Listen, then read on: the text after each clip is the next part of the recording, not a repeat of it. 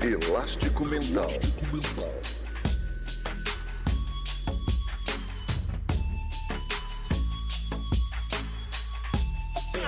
Elástico Mental.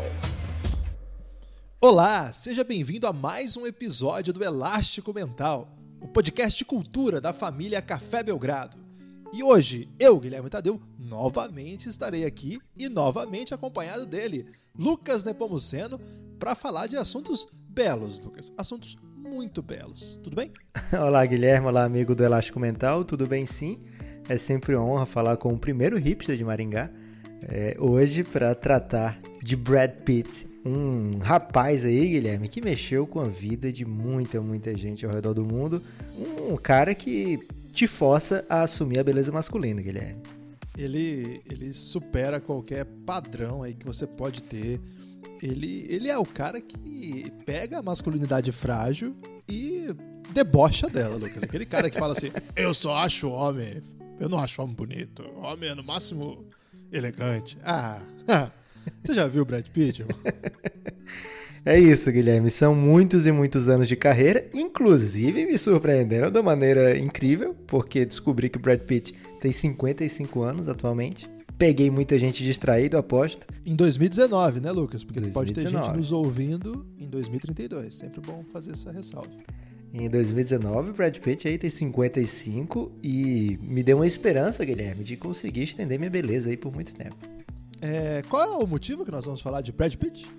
Então, acordamos com esse desejo intenso de falar de Brad Pitt, então a calhar veio o fato de daqui a uma semana estrear em todo o Brasil o filme Era Uma Vez, Três Pontinhos, em Hollywood. Filme estrelado por Brad Pitt e Leonardo DiCaprio, um filme de Quentin Tarantino. Então, opa, é agora mesmo que a gente vai ter um motivo aí para falar de, do Bradzão. E o que já começa mostrando nosso, nossas credenciais aqui do Elástico, que um podcast cultura, né, de, do modo como hoje está disseminado aí, o pensar cultural, já se abraçaria imediatamente em Quentin Tarantino. Por quê? Um diretor monumental, só tem filmaço, tem público, tem fãs, tem uma pegada assim Tem sangue. contar histórias, tem sangue. É, então, é muito fácil você falar de Quentin Tarantino, mas a gente não quer facilidade. A gente quer tocar assuntos que não são comumente tocados. E nesse caso, falar de Brad Pitt também não é bem um assunto não comumente tocado. No entanto, e aqui vai o primeiro elástico mental de hoje, será uma abordagem um pouco peculiar, é isso? Eu não tô sabendo não, Guilherme, é isso que é isso?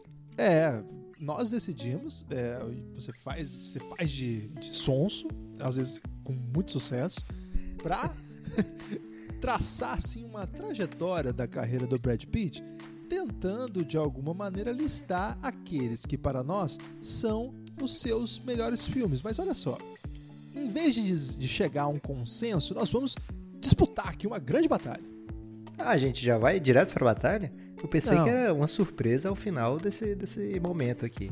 Não, vai acontecer no final. As Você já deu um spoiler aí. Pessoal que acompanha cinema, Guilherme, é muito contra spoiler. Mas o público do cinema é, que gosta do Brad Pitt, ele sabe que não tem nada mais que pode ser capaz de surpreendê-lo. Então, vamos já dar a cena final no começo, para a pessoa já saber que agora tudo que a gente vai fazer vai ser para levar a esse lugar, entendeu? Isso é um- uma estratégia de roteiro. Ok, Guilherme, gostei muito. Então, me ajuda a te ajudar. Com uma frase que poderia ser do Brad Pitt, de repente. Ele faria bem aquele papel, mas não é. Então, me ajuda a te ajudar, Guilherme. Falaremos como, abordaremos como essa carreira tão volumosa, tão é, intensa de Brad Pitt Explosivo. chegou a fazer três filmes no mesmo ano. De que maneira a gente vai tratar dessa carreira brilhante? Nós vamos fazer o seguinte, Lucas, nós vamos repassar, evidentemente que en passant, para usar aí um francês desnecessário, que está em desuso, já foi moda francês desnecessário, sobretudo ali nos anos 40, 50 do século 20. Precisamos retomar essa grandeza aí que foi solapada pela dominação americana, que colocou o inglês desnecessário por cima de todos os outros idiomas. Então, en passant, vamos atravessar aqui a sua carreira, a sua longa lista de aparições como ator. Não vamos falar daquilo que ele foi produtor, mas sim que ele esteve na frente da tela na frente das câmeras, mostrando aquela sua beleza agressiva. E. E se for só a voz num desenho, de repente? Aí não, aí não. Você é muito contra sou desenho, contra, né, Guilherme? Sou contra, sou contra. Você tá errado. Pode ser, não seria a primeira vez. Então, nós vamos passar por aqui comentando rapidamente. Nós temos aqui esse primeiro bloco, daqui a pouco tem leitura de e-mails. O e-mail voltou, vocês sabem. E depois um outro especial muito nesse sentido vou deixar surpresa aqui pra vocês, mas é um grande momento aí também do Elástico Mental. Mas vamos lá. Nós vamos passar aqui pela trajetória dele, fazendo comentários quando a gente achar conveniente. E ao final dessa trajetória, vamos fazer uma disputa, tentando, a partir de uma seleção, que nós definamos em cada um no seu o top 4 do Brad Pitt. Só que a gente não pode repetir o filme. E ao final você vai avaliar aí quem escolheu a melhor, o melhor coletivo de filmes. Até lá você vai entender isso aí. Acho que ficou um pouco confuso, Lucas. É confusão, Guilherme. Faz muito parte. É uma identidade do Elástico Mental. Então espero deixar sempre o ouvinte confuso, que é sinal que a gente fez nosso trabalho aqui. Então, se você quiser nos acompanhar nessa jornada, você pode é, recorrer aí a- aos vários sites que organizam é, carreiras de atores. O Google mesmo tem um dispositivo muito legal que você escreve assim Brad Pitt Filmes, ele já lista assim um monte de capinha de DVD. Lembra das capinhas de DVD? Faz tempo que eu não vejo uma. Eles listam assim pra você ir olhando tudo de uma vez. Você já imprimiu alguma capinha de DVD, Guilherme? Não, não. Por acaso não. Mas eu gosto muito do IMDB. Acho que todo mundo conhece já, é um site bastante famoso aí pra filmografia, é bastante famoso pra listar os filmes assim, então você pode entrar lá e nos acompanhar nessa jornada aqui. Alguns a gente pode até deixar passar porque o- só pra você ter uma ideia, Lucas, como ator o Brad Pitt tem no database de filmes, assim. Então, todos os filmes que ele fez para IMDb, para essa base de dados, são 81 aparições como ator. É muita coisa, 81. Lucas. 81. Eu, Guilherme, eu tenho uma referência de 81 aqui que infelizmente eu não posso falar. Sou proibido nesse, nesse podcast falar sobre a referência que eu tenho do número 81, mas se você pesquisar aí, amigo ouvinte, coisas marcantes com 81, você vai rapidamente entender ao que eu tô me referindo. Significa, Guilherme, que é muita coisa. 81 é muita, muita coisa. É, dá pra assumir, né? Dá pra entender que ele ganhou muito dinheiro fazendo isso aí, mas dá pra entender também que ele foi muito importante na vida de muita gente. Os filmes de Brad Pitt, muitos deles marcam a vida, a adolescência, a infância, enfim, é, marcam a trajetória de muita gente. Ele é uma referência como ator e também como pessoa pública. É, então é bem especial para mim fazer esse episódio aqui do Elástico Mental, porque eu acompanhei durante meus anos de formação, digamos assim, muitos e muitos filmes do Brad Pitt, alguns que eu não tinha nem faixa etária para assistir, Guilherme, mas dava um jeito de ver. E tem uma gama de filmes, né? Um, um arsenal de, de personagens muito variado. Muitas vezes o mais comum era ser o galã, Guilherme. Não dá para fugir muito disso quando você tem uma cutis daquela, Guilherme. Mas outras vezes ele fez outros tipos de papéis. É um ator completo. Curiosamente, nunca ganhou um Oscar de melhor ator, né? Ele canta? Não sei. Ele ia cantar. Já posso trazer aqui uma curiosidade? Pode, você pode tudo.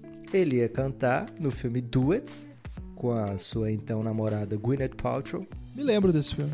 Então, mas aí ele sai do filme porque acabou com a Gwyneth Paltrow. Você tá brincando? Ficou um climão, não deu pra cantar nesse filme. Então ficamos sem saber, Guilherme, se ele canta bem ou não. De repente ele acabou o seu noivado com ela, justamente porque percebeu que não sabia cantar. Não tenho essa informação, mas é uma especulação aqui. E agora ela tá com o cara lá do Radiohead, não tá? Ou já separou? Aí eu não me preparei o suficiente. Não fiz esse jornalismo investigativo tão profundo, Guilherme, porque a gente achei que íamos focar aqui no trabalho e na obra do Brad Pitt e não no seu relacionamento amoroso. Que também é vasto, não chega a 81 não, mas meu Deus. Então vamos lá. É, se você começa a lista, já começa com um filme que ele, ele não foi nem creditado, é o Hank, Um Pacto dos Diabos, e que ele era o garoto na praia. É Imagino que provavelmente sem camisa, fazendo cara de belo. Ele fez algumas séries, a mais famosa é Dallas, né? Que ele fez alguns episódios, na verdade, quatro episódios, também não ficou marcado. A primeira aparição, assim, que fez algum efeito, de fato, foi Thelma e Louise, né, Lucas? Tem algum antes desse, desse momento que você gostaria de citar? Aí eu posso começar de Thelma e Louise. Claro que Thelma Louise é o, é o filme, né, o título que abre a carreira do Brad Pitt, né, que abre portas para ele. Curiosamente, Guilherme, ele perdeu muitos papéis antes desse, né? Ele ia para o teste, não passava, é, vários papéis nessa época que ele não conseguia. E Thelma Louise veio por umas coincidências, né? O primeiro ator que tinha acertado lá para Thelma Louise acaba saindo porque ia para outro filme e aí Robert Downey Jr. é convidado para ser o É o cara que faz o Homem de Ferro? ele mesmo. Ele ia fazer o- esse papel que foi do Brad Pitt, mas o Robert Downey Jr. olhou pro par romântico dele e falou: Caramba, ela é muito alta pra mim. Saiu do papel. Você tá brincando?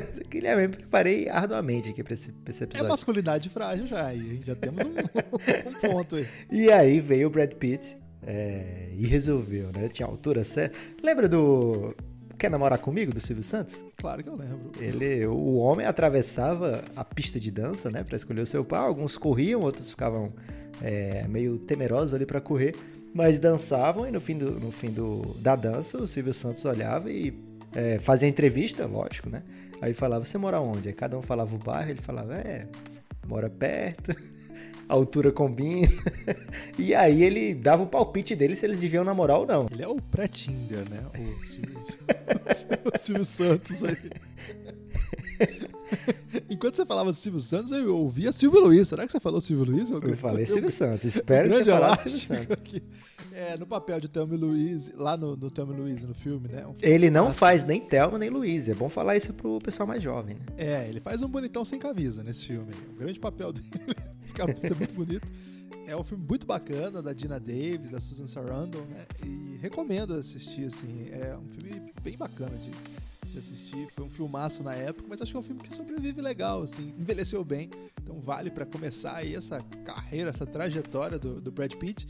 É, na sequência, eu gosto muito de Califórnia, Uma Viagem ao Inferno. Você lembra desse filme? É um filme meio underground, né? Eu curto, é um belo filme, é, mas, por exemplo, na lista dos que, que a gente tem aqui é, para fazer, porque eu me preparei também para esse grande momento da escolha, do recrutamento A batalha. de Brad Pitt, eu não coloquei Califórnia. Eu acho Você já tá dizendo os seus, seus, Tô seu te jogo, dando uma chance aí, é. Porque ele não, não chega a ser o, o pulo do, do gato literal, né? Que o homem é um gato mesmo, Guilherme. não chega a ser o pulo do gato do Brad Pitt. Então, ele fica... É um filme lá do B pra mim, Guilherme, pra ser bem sincero. É, ele é mesmo, ele é mesmo. Mas eu gosto bastante, assim, é um filme do com a Juliette Lewis, né? Com aquele o, o cara que faz Californication, que é, que, que é, o, pô, é o David Duchovny, que fez também Arquivo X. Ele é muito Vale bom. E ele adora qualquer coisa que tenha Califórnia no meio, ele se mete, né? É assim que ele escolhe os trabalhos. Então, é, vale assistir. É um filme de um. É, com um serial killer e tal. Acho que. vou até revê-lo, Lucas. Não lembrava mais desse filme. Eu lembro que eu tinha o VHS desse filme. Pouco tempo depois, na verdade, É de 93 isso aqui. É, em 94 vem um, duplo. Eu acho, desculpa, Lucas, que inclusive esse VHS foi lançado no Brasil junto com alguma coletânea da Folha, alguma coisa assim, sabe? Vários filmes que você comprava em banca, por isso que eu tinha. Era uma coisa meio comum na época, hoje as pessoas talvez nem se lembrem mais, mas o pessoal vendia muito em banca, é, em livrarias, né? VHS, assim, não era incomum. E às vezes lançava umas coletâneas toda semana, compra e tal, e venha tal filme. E eu, eu, eu lembro que esse filme tem alguma coisa disso, assim. Isso tá muito no freestyle, porque eu não me lembrava sequer da existência desse filme. Tô indo aqui na lista. Eu não lembrava nem que existia essa venda de VHS, Guilherme. O único jeito que eu tinha filmes em VHS é porque a minha mãe, em certo momento, adquiriu um, um videocassete com REC. E aí, se passasse na TV, distraidamente eu gravava. É, Lucas, talvez você não se lembre, mas. Quer continuar aí? É, depois, em 94, veio um duplo escarpado aí do Brad Pitt, um, um splash que ele faz nesse ano, né? Entrevista com o Vampiro e Lendas da Paixão. Caramba, Lendas da Paixão. É, o Entrevista com o Vampiro é um filmaço, né, Lucas? Um filme que reuniu também uma gama de ca- caras belos, né? Tava na estratégia ali da, da direção do filme. É, ali na época o Tom Cruise era o- a bola da vez, Brad Pitt, Christian Slater, é, mais uma galera, né? Um filme bem, bem interessante também. É, na época fez muito barulho, né? Hoje ninguém mais fala desse filme, né? Um grande momento de lembrar esse filme aqui também. É porque depois, Guilherme, veio muito vampiro, né? Aí esses É. vampiros mais jovens acabaram criando uma certa resistência das pessoas com vampiros. Porque tem vampiro que veio pra difamar o grande trabalho construído pelos vampiros dos últimos anos, séculos, até diria. É, exatamente. E Lendas da Paixão, pra mim, é um épico. Acho que, inclusive, foi quando eu aprendi. Eu tinha 10 anos quando lançou eu lembro da Lendas da Paixão e eu assisti. Assim, quando chegou no Brasil, deve ter sido 95, então eu assisti em VHS. E esse filme é chocante, né? Impactante. É é um filme poderoso. E eu lembro, assim, de, de aprender ali o que que é épico mesmo, né? Aquilo é um filme épico, né?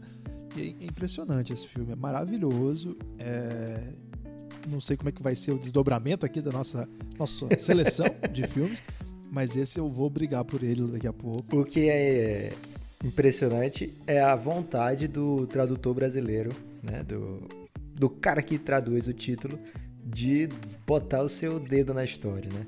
Porque o filme é Legends of the Fall, né? Que você pode traduzir como Lendas de um Outono ou Lendas de uma Queda.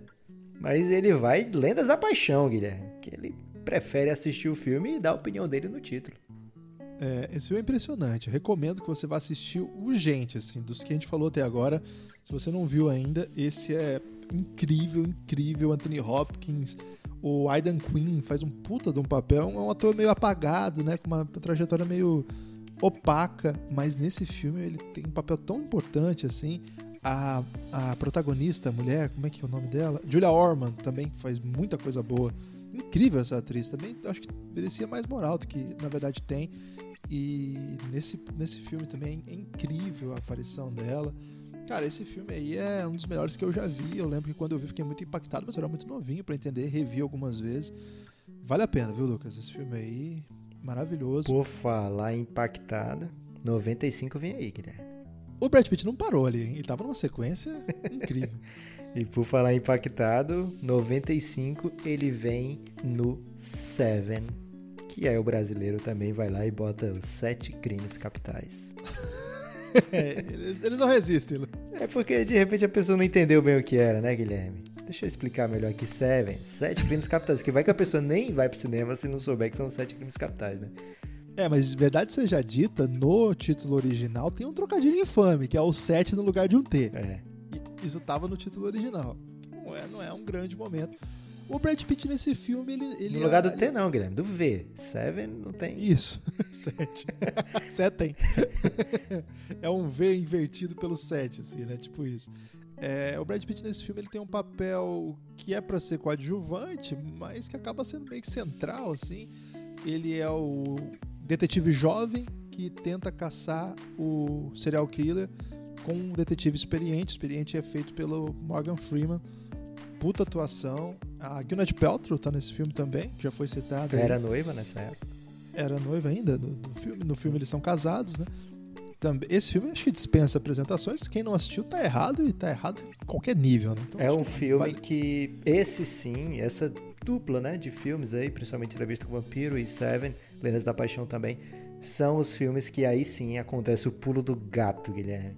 Porque a partir desse momento, desse combo aí do Brad Pitt, ele consegue exigir oito, oito números de contrato né, em, cada, em cada participação em filme. Não vão ser mais. Não é mais na casa dos mil, como era lá no começo. Califórnia, por exemplo, ele recebe 500 mil dólares, um belo salário. Mas entrevista com o vampiro já são 3 milhões, é, Seven 4 milhões de dólares. E a partir daí ele exige normalmente, né? Porque pode, a partir de 10 milhões por cada filme. Então é realmente o filme que muda o Brad Pitt de patamar. É o filme que provavelmente aqui no Brasil o torna muito requisitado, digamos assim.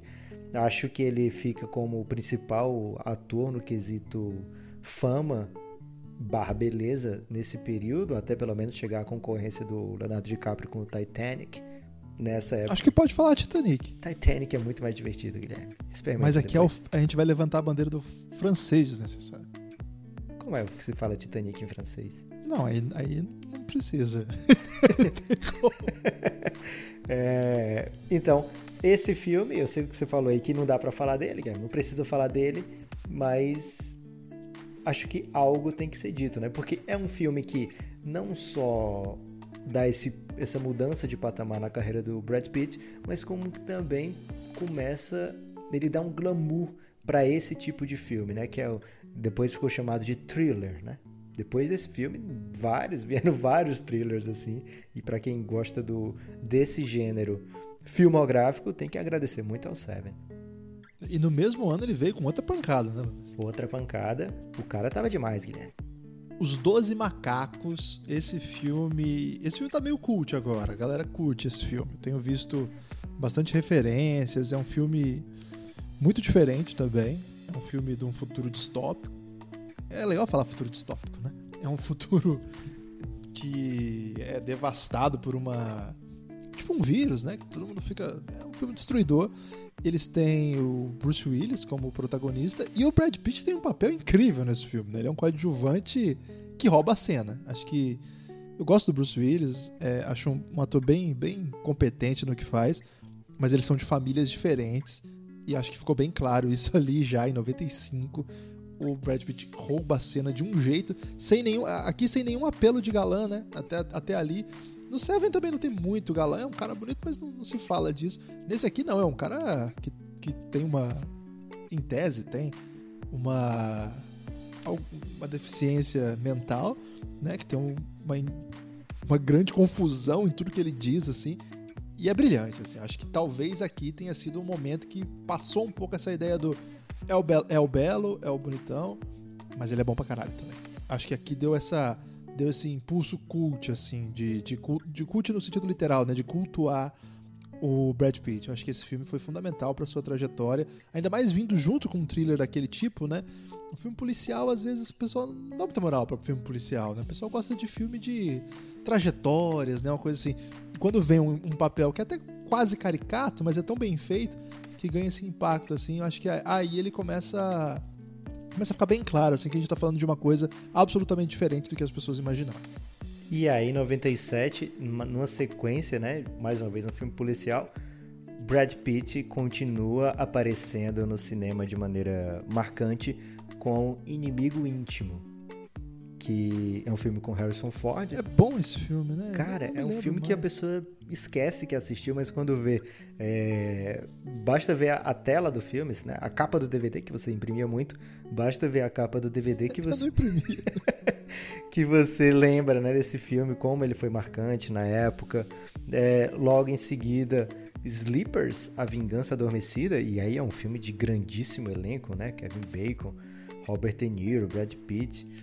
Cara, é, Dustin Hoffman. Dustin Hoffman, claro. E ele já recebendo, lógico, um salário bem, bem grande, né? Nesse filme aí, Guilherme, ele até aceita receber um pouco menos, mas quem não quer fazer um filme com essa galera toda, né? Entendeu ali que tinha que, que acabar dividindo o pão, digamos assim.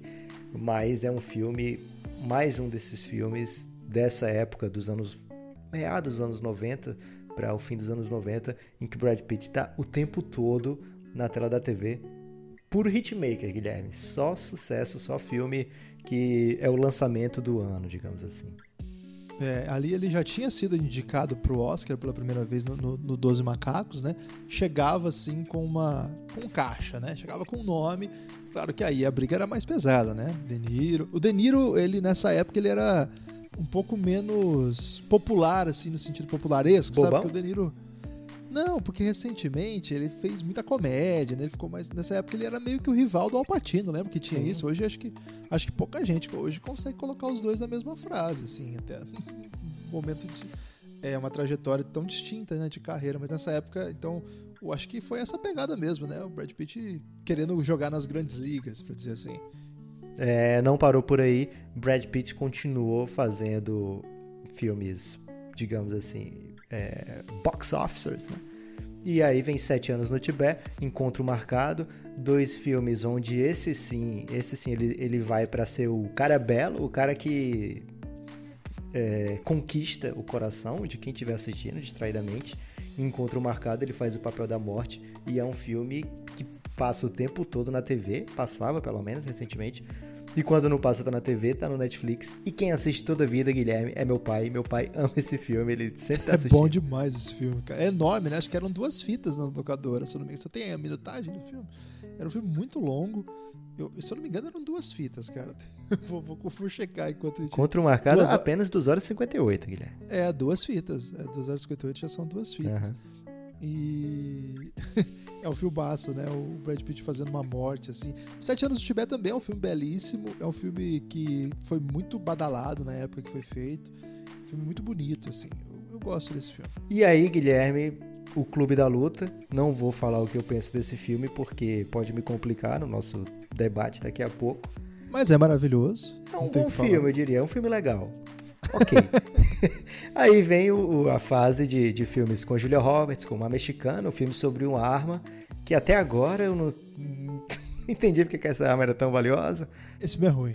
Esse filme é ruim, tem que falar. Foram muitas palavras doces aqui, mas esse filme não é bom, não. Clube da Luta é, é, foi sucedido por Snatch. Você lembra do Snatch? Sim. Esse filme é bom pra caramba, velho. Esse filme vale demais ver de novo e ver de novo. Ele faz um boxeador irlandês, assim. É maravilhoso esse filme. Assistam esse filme. Snatch, Porcos e Diamantes. O diretor era o... Guilherme, era o- mais uma vez o tradutor brasileiro trabalha, né? Porque o filme é só Snatch. Aí o cara botou porcos e diamantes no título. Mas ficou bom essa, porra. Pá, tá ok. Tem quem Não? goste. Não gostou, não? Eu acho, eu acho uma afronta, sinceramente, com quem escolhe o título do filme. É como se a gente colocasse o nome do podcast, Café Belgrado. Aí vem a Apple Podcast e bota, em vez de Café Belgrado, coloca basquete, NBA. Não faz Ok. sentido. Eu quero ver fazer isso com elástico mental. Vai colocar o quê? Elástico mental. É, cultura. Doideira. doideira. Cultura e doideira. Mas é, um- é um filmaço. Assistam aí, por favor. Esse filme é demais. É do Guy Ritchie, né? Que na época ele era famoso porque ele era o marido da Madonna. Não sei se ele é ainda. Acho que não, né? Porque esse pessoal separa muito. Por falar em separa muito, Guilherme, não dá pra falar aqui de Brad Pitt e não contar que ele se casou com a Jennifer Aniston, se casou com a Angelina Jolie, se separou das duas também, acontece, mas é um... Nessa época que eu tô falando agora, a partir dos anos 2000, ele já tinha explodido, né? Ele já tinha se tornado talvez o top 5 ator é, mais bem pago, mais requisitado, enfim. Foram muitos filmes que ele deixou de fazer, optou por não fazer, né? Porque é, não tinha espaço na agenda. Ele deixou de fazer, por exemplo, Um Grande Garoto, Guilherme, um filme que a gente gosta muito, não aceitou. Ele não aceitou Brokeback Mountain, não aceitou Apollo 13, porque ele estava gravando Seven. Ele começou e saiu de Advogado do Diabo, você sabia dessa? No Caralho. lugar do Keanu Reeves. Foi o Keanu Reeves, né? É, diferenças criativas. É provavelmente o motivo que vai acontecer pra gente se separar um dia também, Guilherme. É, um Sonho de Liberdade, ele não ficou nesse filme, que é talvez um dos grandes clássicos né, do, do cinema. É, e Matrix, ele perdeu pro Keanu Reeves. Keanu Reeves. De novo, porra. Não, mas o, o outro, ele saiu porque quis. Diferenças Tá. criativas. E Matrix, ele perdeu realmente o papel pro Keanu Reeves. É, de- ele foi indicado Moneyball também, que já vem bem mais na frente. Tô dando um pulo gigante aqui, Guilherme, porque essa fase dos anos 2000 são os filmes que estão mais na cabeça da galera ainda. Os Homens um Segredo, Os Homens um Segredo, 13 Homens um Segredo, Senhor e Senhora Smith, Troia. É, tem assass- o Assassinato de S. James, um belo filme, né? Que é um pouco É bom underrated. isso. Tem um filme que ele foi indicado. O Spy Games, que é bom, legal também. Jogo de espiões. Sim. Filme que foi muito elogiado pela crítica e concorreu a vários prêmios. Queime depois de ler. Eu não gostei nem um pouco desse filme, Guilherme. Você gostou? Esse, é, esse filme... Esse, esse é aquele filme que quer ser esperto demais. Aí me irrita. O curioso caso de Benjamin Button. Esse aí é maravilhoso. Ele foi indicado Babel também, filme. né? Babel, Árvore papel da Vida. denso pra caramba. Esse papel dele do Babel é de... Esse Árvore da Vida é outro caso que foi super elogiado, mas é um filme difícil, né? É um filme de você tem que ficar com ele ali se você gostar muito do filme, sabe? Ele te, ele te convida É ao abandono. É, várias vezes. É, Moneyball, que virou o homem que mudou o jogo aqui no Brasil. E tem uma fase, digamos, pré-idosa do Brad Pitt, onde ele faz alguns filmes que não, não, não, parece muito com a carreira dele, assim, pelo menos na minha humilde opinião, né?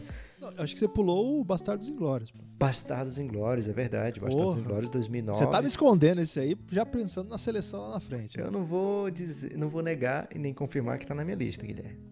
É, Bastardos Inglórios, ele faz o capitão que caça nazistas durante a Segunda Guerra Mundial e é incrível, um personagem icônico.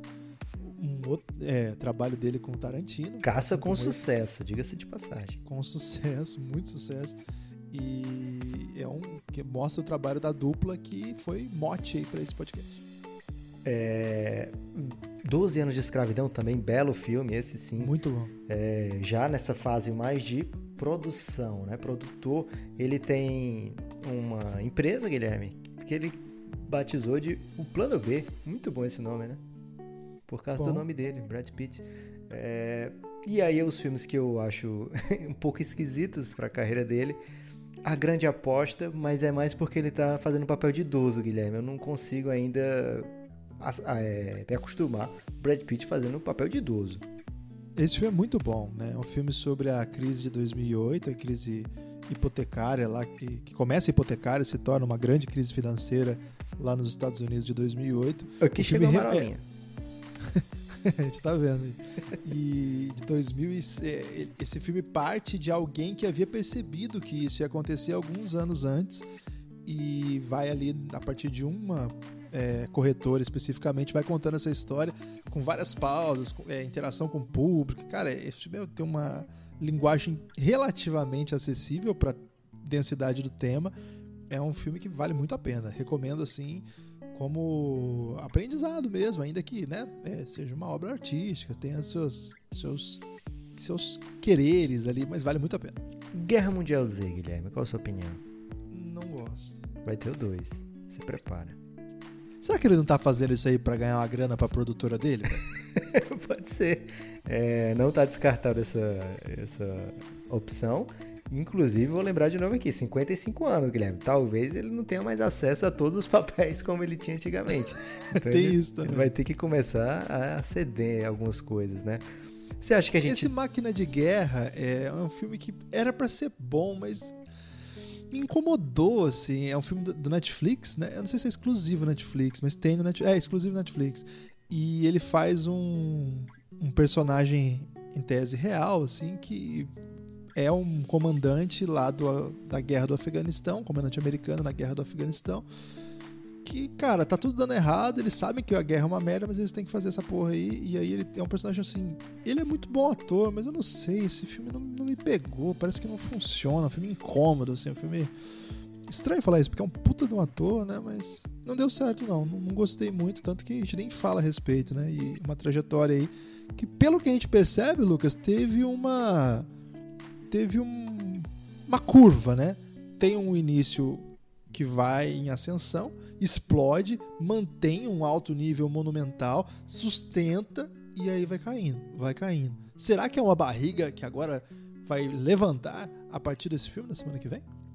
Uma barriga? Explica melhor essa alegoria da barriga aí, Guilherme. Não, eu tô pensando num gráfico aqui, Lucas. É a barriga aquela curvinha que vai lá embaixo, sabe? assim? Ah, tá. Pensei que você tava sugerindo aí que agora com 55 anos a barriga do Brad Pitt tá atrapalhando ele no- na TV. Não, não tá porque eu, eu vi o trailer e fiquei impressionado com a forma física e com a beleza de Brad Pitt que continua intacta. Eu não entendo como é que você consegue ficar impressionado ainda. Depois de tanto tempo de carreira desse cara. Deadpool 2, Guilherme. Olha, olha onde ele foi parar, meu amigo. Mas você não respondeu a minha questão. Não, eu, eu tô no hype desse filme, tanto é que a gente tá gravando aqui um podcast. Talvez a gente fa comente no futuro aí, vai depender dos e-mails também dos amigos é, ouvintes, né, Guilherme? Os Verdade. amigos ouvintes, se mandarem e-mail aí sobre o filme, no, quando estiver disponível no Brasil, provavelmente vai nos forçar a comentar aqui sobre esse filme. Um filme que tem. Elasticomental.gmail.com Daqui a pouco vai ter a sessão do e-mail, a gente vai poder falar com cuidado sobre isso. Vai ter Leonardo DiCaprio no mesmo filme que Brad Pitt, Quentin Tarantino, então a gente espera, tá no hype, né, que vai vir coisa boa por aí. Mas agora, Guilherme, se paramos de falar aqui dos filmes da obra de Brad Pitt, tá na hora de falar de fazer a nossa disputa, né? O nosso jogo. Como é que a gente pode explicar? Vai ser um Snake Draft, Guilherme. Mas Como a que é gente tem isso, aqui é sempre a responsabilidade de não falar de esportes. Então, é, ter É que draft é recrutamento, né? é, recrutamento, lógico. Vão Como é que a gente faz? pra guerra, fala draft. Como é que a gente faz? Um de nós dois vai começar e escolhe um filme. E esse filme vai ser dessa pessoa que começou, o outro não pode escolher esse mesmo filme, mas em compensação vai ter direito a escolher os dois próximos filmes. E aí, depois do que começou, tem mais dois filmes, até cada um ter quatro filmes. Deu pra entender? Deu, deu pra Até entender. porque você já sabia, né? Tô, tô falando mais é com o ouvinte nesse momento. E agora, Guilherme? E eu respondi a voz do ouvinte, porque ele é sábio, né? Então ele não precisa explicar muito pra ele. Você quer começar ou quer ter duas em sequência? Pode começar você. É sempre interessante ter as escolhas 2 e 3, mas fazendo isso, Guilherme, você me dá a oportunidade de sair desse draft com Clube da Luta. É muito feliz de, tá, de ter trazido para o meu time o Clube da Luta. É um filme onde ele faz. Acho que você não pode usar palavras esportivas, e time é esportivo. Ok. É, mas time, time pode ser de empresa também, Guilherme. Não, vamos fazer assim, Lucas. É que você é, do- você é o dono de o- de o- do Biograflix. Ok. E eu sou o dono do Biogra Prime. ok. E agora a gente tá comprando as obras do Brad Pitt, qual que vai levar. Entendeu? Ficou bom? Ficou bom. Posso ficar com o Belga É. Prime e você com o Belga Flix? Pode ser. Tá bom. É, o Clube da Luta, ele faz um papel de um cara que nem existe. Então, isso aí já mostra a amplitude de- do que esse cara pode atuar, né, Guilherme? É um filmaço. É, Eu vou então, Lucas, de Curioso Caso de Benjamin Button. Quero ter esse filme no meu, ti- no meu canal, no meu, na minha, Grade. Grade. na minha grade, excelente. Quero ter esse filme na minha grade. Agora, a outra, eu acho que eu vou de Bastardos Inglórios. Você quer falar sobre por que você escolheu isso aí? A gente tem que explicar a nossa estratégia, o que, é que a gente tá fazendo aqui montando essa grade. Tá, o curioso caso de Benjamin Button, quem não assistiu ainda, é um cara que é um a partir de um conto famoso em que o, Benja- o Brad Pitt nasce idoso e morre jovem. Então é uma coisa lindíssima, filme memorável, uma história maravilhosa, muito bem contada, né? Tem, que a gente não vê de conto, de, de romance mal adaptado, esse aí muito bem adaptado, deu super certo. E Bastardos Inglórios, por- porra, é incrível, é o Tarantino, é, eles estão eles estão derrotando nazistas, o que é sempre valoroso. Então, quero eles comigo. Guilherme, agora eu tenho direito a duas escolhas. Você me deixou um, um filme que eu fico muito feliz de ter aqui, mas ao mesmo tempo você quebrou aqui a- o meu planejamento, porque eu planejava ter um desses dois filmes no meu hall de filmes. Porra, você quer tudo? Não, mas é porque são fases do Brad Pitt, né? Por exemplo, agora eu vou escolher o Seven. Eu vou ter dois, talvez pra mim seriam as duas primeiras escolhas do, desses filmes. É, Seven, já falei aqui sobre esse filme e já demonstrei a minha admiração por ele. Mas é mais ou menos da mesma geração de filme do Clube da Luta, né? A mesma fase do Brad Pitt, digamos assim. Então fico um pouco em dúvida se eu vou aqui no meu melhor ranqueado, que eu acho que não vou. Eu vou ter que mudar aqui. Vou de encontro marcado. Pra dar uma quebrada aí. Eu tenho dois filmes de muita ação. E agora eu trago Encontro Marcado. É um filme muito longo, então a pessoa vai ter poder assistir várias vezes, Guilherme. Sempre perceber uma nuance nova do filme. Tem Anthony Hopkins também, sempre é um plus. Então eu acho que Guilherme tá ficando feia a coisa pro seu lado, porque eu tenho Clube da Luta, Seven e Encontro Marcado. É, mas eu tenho Bastardos Inglórios, o curioso caso de Benjamin Button. E agora E eu posso escolher as duas É, próximas. você vai fechar o seu time agora. Eu acho seu que eu tô em, um em uma ótima posição, pegando aí também fases novas, diferentes aí, né? Dessa, dessa grande trajetória. É muito difícil essa, essa decisão. Não é fácil, de verdade. Quem tá aqui sabe o que eu tô falando. Quem Só, já esteve. só sabe quem já passou por isso, Guilherme. Ou Só. seja, provavelmente sou eu e você. Só você. Ou quem aí, uma vez, com um amigo, definiu qual seria o filme que ele compraria e, e o amigo é da concorrência, né? Muito comum hoje em dia esse tipo de, de relação acontecer. Mas vamos lá. Eu vou de Lendas da Paixão, tem que ir. É, e me sobra um só, né? Esse quarto vai ser difícil. Lendas da Paixão tem que ir, é obrigatório. Você quer trocar de escolha comigo? Você pode ficar com a última, já que se você não sabe quem você vai escolher agora.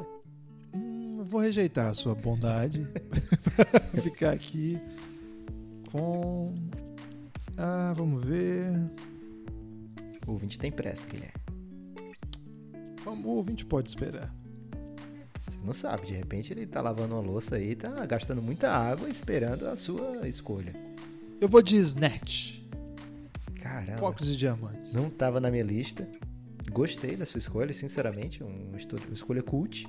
Não sei se alguém vai assinar o Biograflix pra assistir o Snatch, especificamente, mas acho que a pessoa vai ter uma boa surpresa quando estiver zapeando lá pelos filmes e, opa, Snatch. Mas, como eu tenho muito um Brad Pitt anos 90 aqui, eu vou ter que ir. Desculpa 12 anos de escravidão, mas eu tô indo aqui num Ele mal aparece. é, no Dos Anos de exato, né? Escravidão. Talvez como filme se sustente mais. Até porque é o único Oscar do Brad Pitt, né? Não é de melhor ator, mas ele é produtor, ele ganha esse Oscar. Mas eu vou de A Grande Aposta, porque ele tá num papel de idoso. É, então Pra, dar, pra quebrar. vai dar uma quebrada, né? Porque cara vai pensar que o Brad Pitt só teve essa fase aí de, de jovem, galã, bonitão. Porque eu tô com Seven, Clube da Luta e Encontro Marcado. Então vou agora de A Grande Aposta, né? The Big Short. É um filme bem diferente desses outros. É um filme que eu acho que vai deixar bem completa a minha grade. Tô muito surpreso que não saiu, por exemplo, entrevista com o Vampiro nesse draft. Eu tava preparadíssimo para escolher. 11 Homens e um Segredo era tipo É, minha quarta escolha e não escolhi. É, Mas é duro levar só um, né, cara? é, bem, bem complicado. E, mas é, é Porque que se você é do Biograflix ou do Biogra Prime, você não pode levar, tipo, 12 Homens e outro segredo. Tem que ser o primeiro. É. Mas aí o cara vai procurar os outros dois e vai reclamar, não vai né? ter, é verdade. Você tá salvando aí o seu telemarketing. Exatamente. É. Troia era uma escolha clássica, né? Porque ele faz um- o Aquiles, né? Moneyball também, né? O Moneyball, uma escolha segura aí do- dos Lutou pelo- foi indicado, né, pro, pro, pro Oscar. Sete anos no Tibete, Doze Macacos, ótimos filmes. Dava pra gente Tô ter seguro. trazido mais alguém pra disputar esse draft com a gente, Guilherme, porque tem filme de sobra aqui do Brad Pitt. Então as pessoas podem mandar pra gente por e-mail, elásticomental.gmail, dizendo, primeiro, se assinaria o Biograflix ou o Biogra Prime. Levando em conta que só tem esses quatro filmes cada canal por enquanto. Ainda estamos Vou fazendo expansão. Vamos né? repassar aí e passa os seus de novo. O meu, por favor, né? Além de ser mais barato, olha só. Clube da Luta, Seven, Encontro Marcado e The Big Shorts, a grande aposta, o idoso. É, eu fiquei com Lendas da Paixão. É, Nem lembro mais minhas escolhas. é curioso caso de Benjamin Button. Bastardos Inglórios E Snatch. e Snatch. Eu acho que o meu ficou melhor. Não ficou não, Guilherme. Normalmente, normalmente os e-mails que chegam acabam dizendo, olha, tô com o Nepopop, o Guilherme tá esquisito e essa semana eu acho que não vai ser diferente. Então, fique atento que agora vem aí o segundo bloco do Elástico Mental. Vamos lá então, Lucas. É, se você não mandou ainda, chegou a hora de mandar esse e-mail elasticomental@gmail.com. Nós respondemos todos os e-mails e nós aqui significa Lucas, porque semana passada eu não respondi nenhum de novo, ainda que tenha me comprometido a fazê-lo. Vou fazer. Não chegou a hora ainda. E a maior, a maior parte deles vai pintar aqui no Café Belgrado. Por enquanto todos, né, Lucas? Daqui a pouco tá chegando. Por tanto- enquanto ainda dá todos, logo depois dessa propaganda que não teve, né, Guilherme? Ainda tá faltando aí aparecer alguém, mas voltamos, estamos de volta, agora com o bloco dos e-mails. É um bloco que as pessoas duvidavam que ia existir, Guilherme. Eu, inclusive, fui muito surpreendido quando você trouxe essa informação pra mim de que o e-mail voltou. É, mas aparentemente voltou mesmo, porque olha, crescimento aí de uma semana pra outra foi exponencial. O e-mail tá de volta, Lucas. Isso aí é, você tem que aceitar. Tem que aceitar e curtir esse momento do retorno dessa grande Por ferramenta. falar nisso, por falar nisso, o e-mail que chegou primeiro, logo depois de ser lançado o episódio da semana passada, da quinta-feira passada, foi do Reginaldo e ele disse no título logo de cara, Guilherme, o e-mail voltou. E três, na verdade não foram três pontinhos, foram cinco pontinhos, que ele estava muito animado com a volta do e-mail e ele falou o seguinte: muito bom fugir dos 140 caracteres do Twitter, que na verdade são 280. E ele disse que não resta dúvidas que o elástico mental. Ele usou palavras aqui que talvez não sejam duras na visão dele, mas que vão machucar-nos de alguma forma, porque ele disse: não resta dúvida, o Elástico Mental definitivamente não é um podcast para jovens. Ah, eu sou contra. Em compensação, ele disse que maratonou a primeira temporada de Fleabag logo depois de ouvir o nosso podcast. Então, grande momento aí do influencerismo do, do Elástico Mental. Somos influencers. Ele meteu palavras doces para Los Hermanos. Disse que a- fez uma denúncia, porque disse que a Disney está copiando o Sandy Júnior, fazendo, trazendo o dinheiro do fã que já era fã antigo e tá querendo o dinheiro de novo daquele fã que já pagou lá atrás. Uma denúncia que ele traz aí, mas tive que falar para ele que não foi o Sandy Júnior que trouxe isso aí. E ele falou uma possibilidade de patrocínio pra gente, que é ao invés de abrir para e-mails, é que as pessoas no li- nos liguem usando 0900.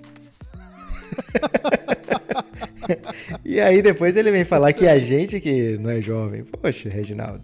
O Thales Gonzalez, grande abraço pro Thales. É, ele diz o seguinte, Lucas. é, ele quer fazer um filme que é um remake que ele toparia. Na verdade, ele diz que são três, mas é um elástico daqueles que a gente permite. A trilogia do dólar, famosa por ser interpretada pelo Clint Eastwood. E ele diz o seguinte: tinha que aproveitar que o Ennio Morricone ainda tá vivo para cuidar da sonorização, né, de toda a parte musical. E para o papel principal, o Tom Hardy, que tem a mesma característica do Clint, que é a dificuldade de entender o que ele fala, Lucas. Então fica aí a sugestão do Thales Gonzalez. Forte abraço pro Thales, um dos maiores Thales do Brasil, né, Lucas? Guilherme, top 3 Thales. Matheus Filbert. Acho que é Filbert, porque fica muito legal falar Filbert ao invés de Eu acho que é Filbert. Ah, você tá muito afim do francês hoje. Ele fala que o podcast daquele esporte, que não pode falar, né? Já, ele já ama e é sensacional. E que ele acha que a gente acertou novamente agora no Elástico Mental. Ah, garoto. de- Ele é muito bom, Guilherme. Olha o que ele fala. Eu me identifico muito com o gosto cultural do Lucas. Eita, Ou errado. seja, já dando a entender que você tá errado, como todo mundo costuma falar. E ele diz que sonha ver o remake de Space Jam. Ele diz que não pode falar de esporte, mas ficou com esse elástico aí porque é um filme que fala de- até de basquete, Guilherme. Não, tá, tá proibido. E eu falei, até respondi pro Matheus o seguinte. Eu falei pro Matheus o seguinte. É o paradoxo do e-mail, porque a gente não pode deixar de ler o e-mail, mas não pode falar do esporte. Não pode falar do esporte, mas não pode falar do e-mail. Então ele causou aqui um bug no elástico mental. Causou um verdadeiro elástico. O Clay. E aí o e-mail dele é um grande nome confuso. O nome dele é Clay. E ele tem um monte de consoante no nome. Eu não tenho a menor ideia do nome dele de verdade. Mas é QL espaço EI. E ele começa o e-mail muito bem. Mas Guilherme, olha o e-mail dele. Por favor, leia o e-mail dele. É, não consigo. Hi, my name is Kel, arroba gmail.com. Caramba. Mas tem dois Hs. Ah, porque talvez já tivesse o Hi, my name is Kel só com H, Guilherme. Kel, portanto, ele começa assim. É muito estranho escrever um e-mail que não seja anexar meu currículo para alguma empresa nunca mais retornar contato. Mas vamos aí. Olha, talvez seja esse e-mail esquisito aí. Tem que fazer essa, essa crítica. Deve ser por isso que eles não estão retornando. Kel, tenta fazer um tradicional aí, seu nome, ponto, sobrenome e o ano que você nasceu. Todo mundo faz. Esse e-mail aí o pessoal olha e fala assim: não vou empregar um cara confuso desse. Ou com muita personalidade. As pessoas não querem mais gente com personalidade, o que é uma grande tristeza. Só estou explicando por que ah, às vezes não retornam os e-mails. Mas ele diz o seguinte: Sou contra essa leva de remakes. A maioria são muito desnecessárias. Mas se for para indicar um, seria A Felicidade Não Se Compra, do Frank Capra, de 1946. Foi longe esse aqui. Um Ele clássico tá do cinema certo, né? Que passou daquele limite de 30 anos que eu estabeleci. e um filme para toda a família para ser visto principalmente perto do Natal. O filme pode ser adaptado para essa era digital e para o papel do James Stewart, pensei no Lake Stanfield, que inclusive está presente no ridículo remake de Death Note, mas merece uma chance porque o cara é bom. E que iria pedir um podcast de vocês falando de documentários que impactaram de alguma forma vossas pessoas. Excelente, é, excelente dica, mostrou um conhecimento é, cinematográfico que eu não sou capaz de tocar mas falou de documentário, que é muito legal também. Então, vou começar a falar aqui de Ilha das Flores. Foi o primeiro documentário que eu vi na escola ainda e fiquei muito tocado. Vamos falar qualquer dia desse, tá, Lucas? Ok. O seu xará, o Guilherme Strongren, ele mandou dizendo o seguinte: ó, o e-mail não só tá voltando, como nunca devia ter saído. Ele disse que é fã da frase: Sobrevivi a mais uma reunião que poderia ter sido um e-mail. Ele concordou com você, Guilherme, num pontinho apenas, que é remake de filme pode ser feito sim, só não quer mesmo é ver remake de música, cara. Por quê? Não sei, mas é o que ele tá dizendo, Guilherme. Eu não vou contra quem tá mandando e-mail, não, porque só mandar e-mail já tá certo. O Heitor, que é, além de ser uma figura exemplar, é um dos maiores ícones do movimento naturista do Brasil. Ele manda o seguinte: Olá, amigos. Gostaria de elogiar muito esse podcast. Achei muito boa a discussão que vocês fizeram sobre memes. Bem importante, muito bem colocado. Queria também elogiar as escolhas de cast e de remakes do Nepopop. Achei que certo. dava pra ser mais ousado, mas escolhas muito boas. Palavras médias aí, né? Não, mas palavras doces, perto que vem agora. Entretanto, estou ultrajado com as escolhas do Gibas, no caso eu.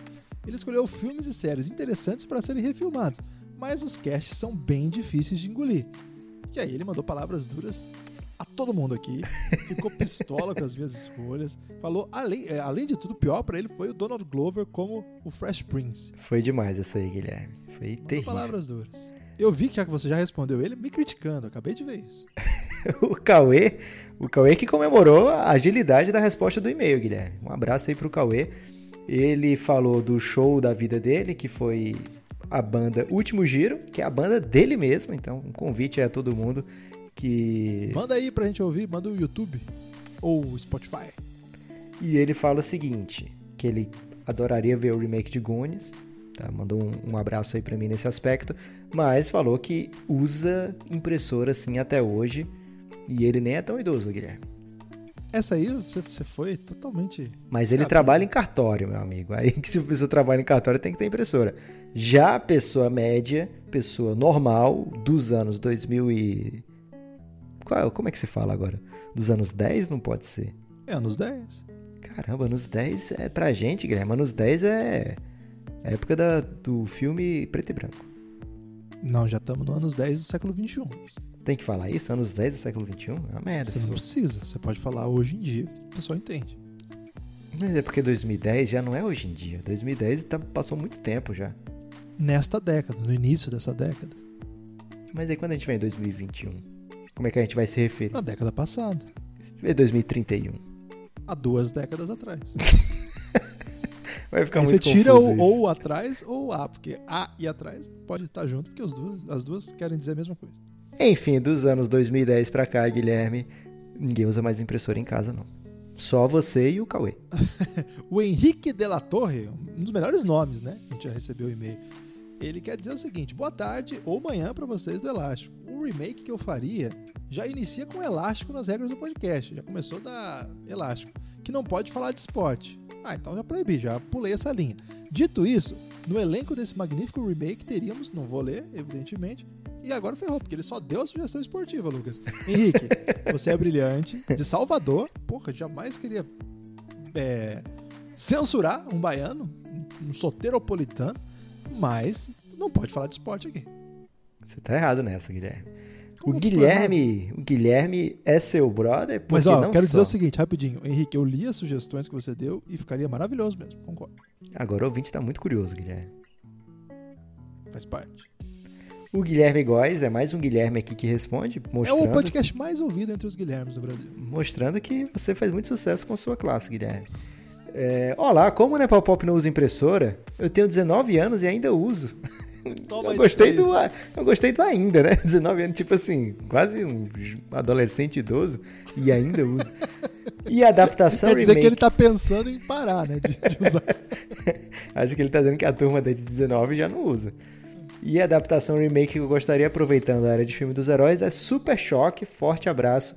E aí, Guilherme, eu mandei pra ele, não sei se ele assistiu, porque não sei se eu assistiria também. O Super Choque tem um filme feito por fãs, com um orçamento de 3 mil dólares, que viralizou e aqui no Brasil foi um grande sucesso. Tem mais de 800 mil views, tá no YouTube aí disponível pra quem quiser. Eu não tenho a menor ideia do que vocês estão falando. O Clayton Demarque diz o seguinte: sou um feliz apoiador do grande guarda-chuva que mistura esporte e arte como pano de fundo para falar da vida.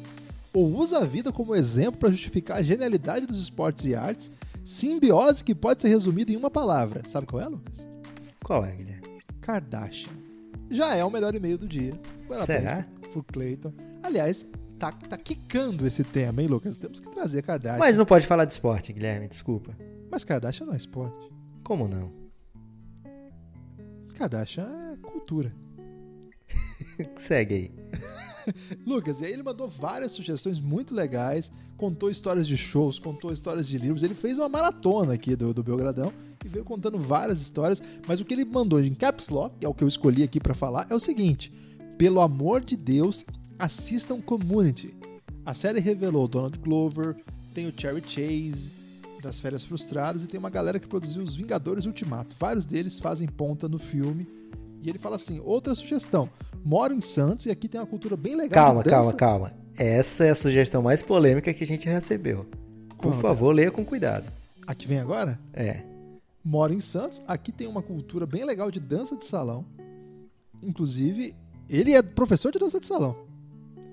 Segue aí. Várias escolas e lugares para dançar, inclusive com apoio da prefeitura. Eu danço há uns sete anos.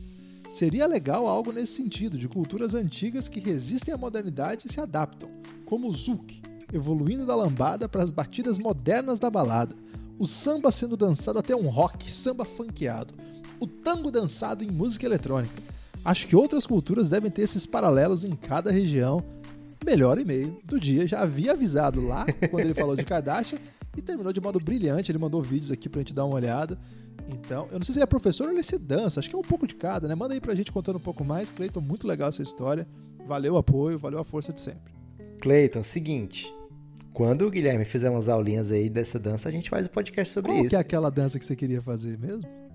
Hum, Zumba, será? Zumba, é. Deve ter. O Cleiton podia mandar pra gente mais informações sobre Zumba, também se encaixa aí nesse conceito.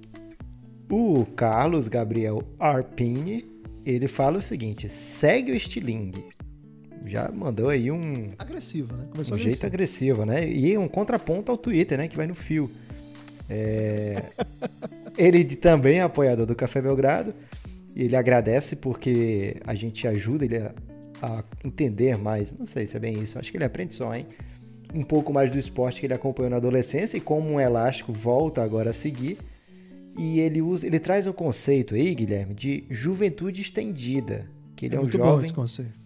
É um jovem de 40 anos, ele diz. Aliás, ele se sente jovem. Um jovem de quase 40 anos. Agora eu fiquei um pouco confuso com esse conceito de juventude estendida. Eu, Eu acho que a gente precisava. já falou desse conceito já. Eu trato normalmente como juventude tardia, Guilherme. Sim, e eu trato como estendido, acho que é isso. Mas acho que você trata errado, porque a juventude tardia é aquele que acha que quer ser jovem quando já tá idoso. Não, a Então- juventude tardia tem uma, um momento que não é jovem e deixa pra ser depois de jovem, entendeu? Então, A é porque ele nunca foi jovem de verdade. É isso. E a estendida não. A estendida a pessoa foi jovem, mas é síndrome de Peter Pan. Não quer sair daquela condição. Mas isso aí, Guilherme, tem outro nome e não é juventude estendida. Não é juventude estendida, não. Mas a gente tá inovando. é. Você quer romper com uma criação que pode ter sido nossa e até temos ouvintes que gostaram? É porque isso aí que você tá falando, Guilherme, é ter noção que chama. Lucas, se alguém ouve esse podcast, já entendeu que noção não é um critério pra nós. Ele recomenda que a gente leia o livro O Culto do Amador, um livro de Andrew King, e ele fala que a esposa dele tá grávida, pediu para ele passar no supermercado. E aí, meu amigo, ele passou, fez as compras que podia, mas comprou uma garrafa de vinho também, Guilherme. E ao comprar essa garrafa de vinho com a esposa grávida, ele acabou bebendo o vinho inteiro e aí acordou no outro dia de ressaca e com um par de ingressos pro show do Milton Nascimento já pro dia Caralho. seguinte. E o elástico aqui, foi ótimo o show. E ele pede um abraço pra filha Maria Eduarda, de 6 anos, que ele bota a coitada pra escutar junto com ele tudo que a gente fala. Então, Guilherme, cuidado, por favor, não use mais palavras como cagar e cocô nesse, nesse podcast. É, acho que as crianças estão acostumadas com isso, inclusive um pouco, um pouco mais que, que adultos. Agora, o Carlos, eu acho que tem só uma coisinha que o Carlos mandou também, é sobre o fato de eu não me incomodar com é, aquilo do, Dos imbecis na internet. Então, na verdade, não foi isso, não. Eu me incomodo pra caralho. Eu disse assim, que talvez eu não Guilherme, por concordasse favor, respeitar a Duda, tá? Perdão, Duda. É, eu me incomodo é, bastante. pra caramba. É, aqui- quando eu disse que talvez eu não concordasse na íntegra com a fala do Humberto Eco, e eu disse, quem sou eu para discordar do Humberto Eco? Era outra parte, que ele dizia assim, que antes as pessoas iam aos bares e falavam os absurdos que costumam hoje falar na internet e não faziam tanto mal para a sociabilidade. Eles falavam as besteiras lá e voltavam para casa. Eu tenho minhas dúvidas com essa primeira parte do argumento. Ele não escreveu sobre isso, foi uma entrevista que ele deu que viralizou muito, porque as, as, as é, empresas de comunicação internacional que é, amplificam, né, espalham pelo mundo, editorias e tal, acabaram levando e muita gente pegou essa matéria. Então não deu para ele desenvolver isso, então não dá nem fazer uma crítica a essa parte. Mas assim, eu não acho que aquela parte ela não trazia dano para a sociabilidade. Tanto trouxe que não é a primeira vez que a gente tem esse momento assim meio de emburrecimento generalizado, um embrutecimento, né? Esse é um é, não é exatamente uma novidade na história. Eu acho que isso já trazia problemas severos, agora trazem outros, talvez de modo intensificado, não sei, mas de outra forma. Mas é, eu me incomodo pra caramba. É, acho que toda. Até estraguei lá o- a empolgação do Nepopop falando do. Como é que é o nome da, da- do meme lá da agora? Que eu esqueci já de novo. Psicopata humana. Até estraguei a, a empolgação do Nepopop com esse meme aí, ele trazendo mau humor, então me incomoda assim. E o Escopato Humano, eu nem sei se é imbecil ou não, né? Ele tomou distraído a partir da reflexão. É sua vez agora, Guilherme. Mas muito legal esse e-mail, né? Muito legal mesmo. Fiquei, fiquei bem interessado, né? Listei, não, não, não ouvi ainda o que ele pediu aqui, não deu tempo, mas tô, tô interessado. O Arthur Raboni, de Curitiba, diz o seguinte: Conheço vocês há um tempo. Há pouco tempo, desculpa, mas já os considero. Opa, valeu. É da época do Orkut, né? Esse início aqui. É, e ele conta que conheceu a gente já no, no ano passado, com o nosso outro podcast. E ele tá pedindo Na verdade, ajuda. esse ano, Guilherme, por favor. Pouco tempo que ele disse. Ok. E ele fala assim: Estou mandando esse e-mail para pedir uma ajuda ao vivo, entre aspas, durante o próximo programa, para convencer minha namorada Caroline Ruela a ouvir o Elástico Mental. Vamos lá, vamos ver se a gente consegue. Eu pensei em fazer uma maldade com isso, Guilherme. Eu ia falar que Caroline Ruela, o Arthur Raboni vai te pedir em casamento agora. Mas eu achei melhor não, porque ele conhece a gente há pouco tempo, Guilherme. Então, talvez ele não entendesse e muito menos a Carolina entendesse que era uma piada inocente. Há algum tempo veio mandando mensagens subliminares nas nossas conversas utilizando expressões de. O nome disso é elástico mental, tomou distraída ou tomei distraído. E outras tão famosas no Café Belgrado para que quando ela menos perceba esteja viciado no elástico como eu estou. E todos sabem que quando o casal está viciado em alguma coisa, o vício é muito maior e muito mais nocivo. Olha, Arthur, eu, eu acho que a sugestão é o seguinte: é pegar de repente aí esse episódio de hoje, que é sobre Brad Pitt, e já falar: ó, eles estão falando do Brad Pitt, o cara é bonitão. E aí é um ótimo motivo para mulheres que não conhecem o Café Belgrado nos ouvir. Tem outros momentos que a gente pode ter ajudado aí a, a, de repente indicar uma série nova, Fleabag, de repente é, ela pode gostar da série, você leva ela para assistir a série, ela gosta da série, acabou a série, ela vai falar, pô, eu queria continuar assistindo, né? Acabou, mas ouve esse podcast aqui que eles falaram dessa série. Você já coloca até no minuto lá que começa a Fleabag e ela já ouve só aquela parte, pega um pedacinho assim e fala, olha aqui, ouve essa parte aqui. De repente pode ser um plano. O que, que você acha, Lucas? Eu acho interessante. Agora tem o- um contraponto que tem que ser levantado aqui, É o Arthur. retrogosto?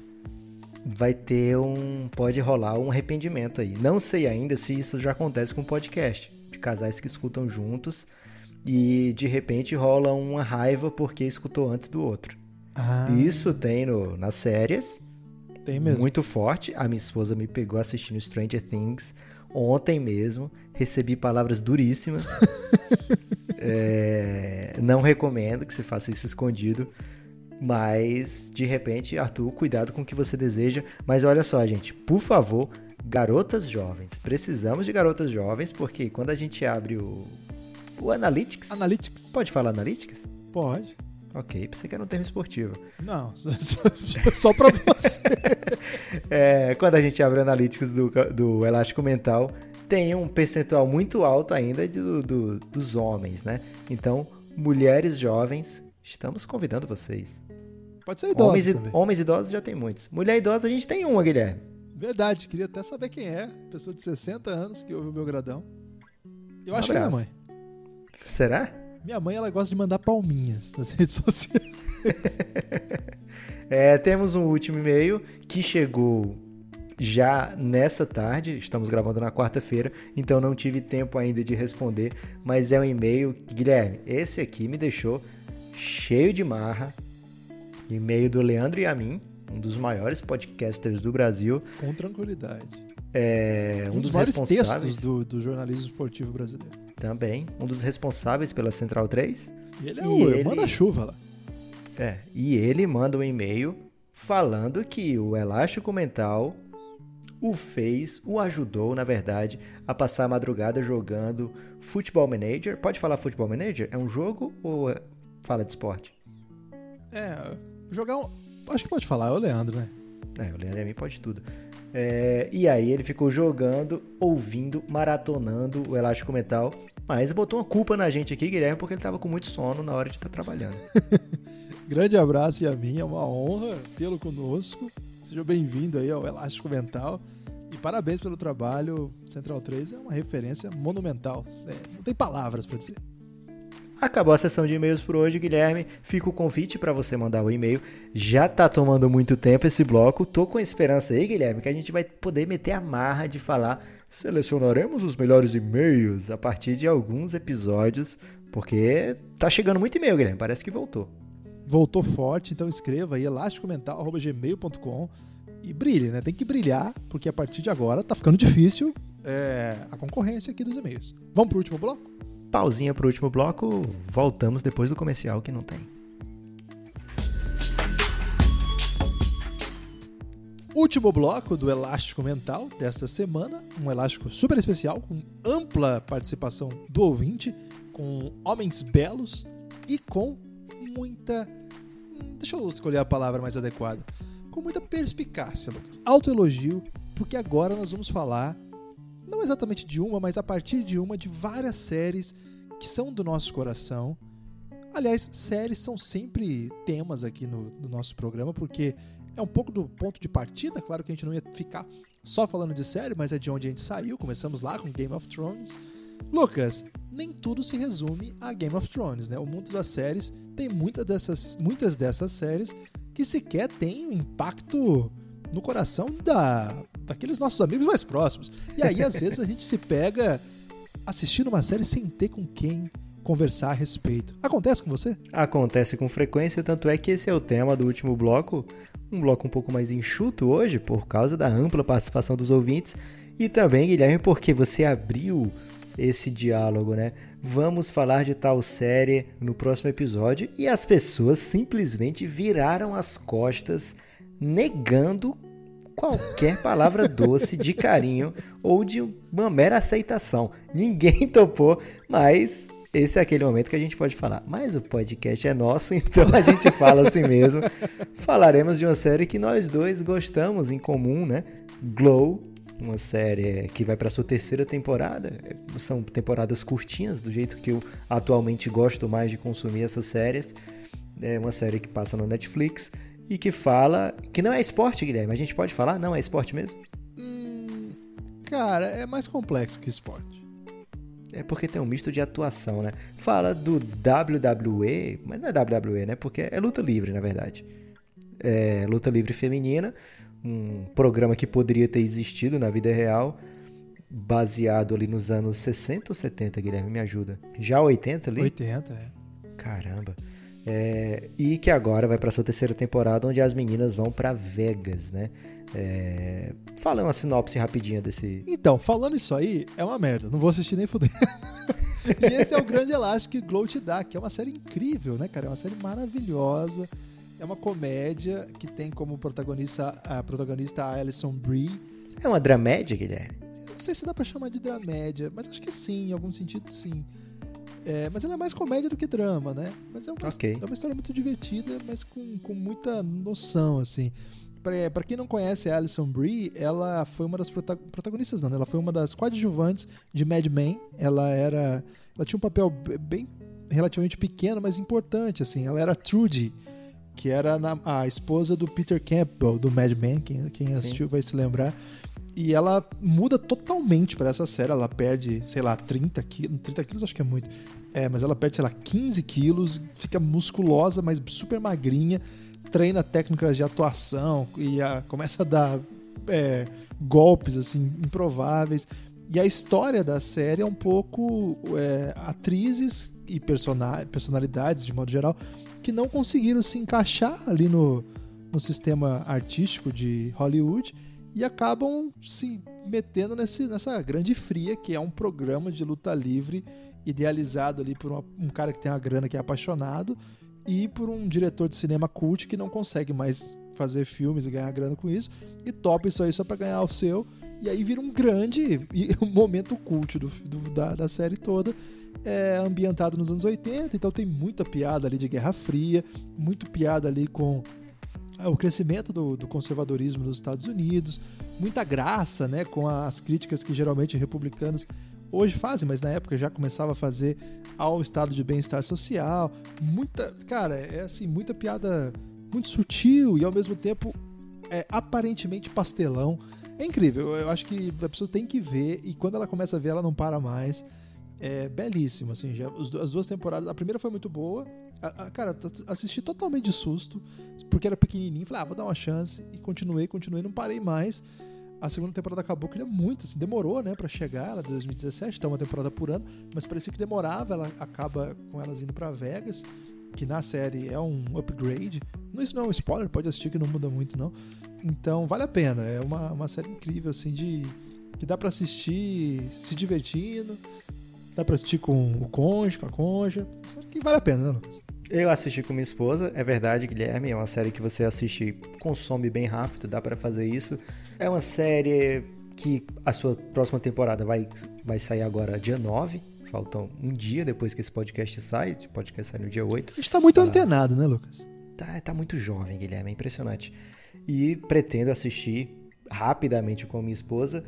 E é uma série que dá para você assistir assim familiarmente. Nem toda série você consegue fazer isso. É uma série que não vai te cobrar muito, muita intensidade enquanto você assiste. Você consegue assistir de maneira leve, é, fazer uma sequência, né, de dois episódios por dia, dependendo do seu tempo, até mais do que isso. E é bem gostosa, como o Guilherme falou. Tem um humor, Guilherme, que é um pouco perigoso hoje. Por exemplo, também aparece esse humor perigoso aqui no Brasil no choque de cultura, principalmente naquela Exatamente. era da internet, né?